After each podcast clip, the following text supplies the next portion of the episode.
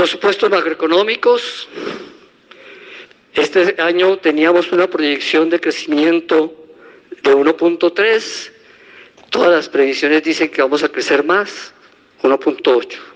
Y para el 2024, la previsión original de 2.8 la estamos ajustando a 1.5 en una senda de recuperación hacia el mediano plazo. Una inflación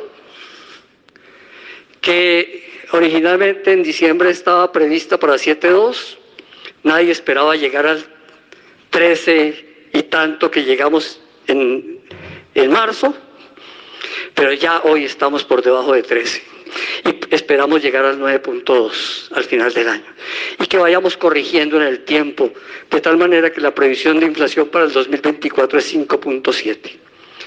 Una tasa de cambio que la credibilidad de la política de sostenibilidad financiera, de sostenibilidad fiscal y de comprometernos con la regla fiscal ha conducido a que hoy estemos otra vez en la senda entre 4.100 y 4.200 pesos.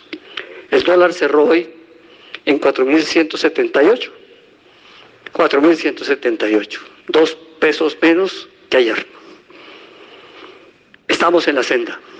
Sin embargo, las previsiones que tenemos en el marco fiscal de mediano plazo son menos optimistas, más conservadoras. Entonces estamos trabajando con una senda inicial de tasa de cambio 4.758 para proyectar al final del 2023 4.640. Y una senda que nos muestra para el 2000, gracias. Para el 2024 arrancar de 4.611 era la previsión inicial y terminar en 4.603. Repito, es una previsión conservadora frente a lo que hoy tenemos en el mercado. Esperamos sostener la tasa de cambio a un nivel bajo. El precio del petróleo estaba previsto originalmente, gracias, originalmente precio de 94 dólares, proyección de diciembre del 2022. Hoy lo tenemos en 78.6. O para concretar el año en 78.6 y para el año 2024 74.5. Es decir, que estamos proyectando que no vamos a volver a la senda del petróleo de 100 dólares y que nos tenemos que ir ajustando en términos de ingresos reales.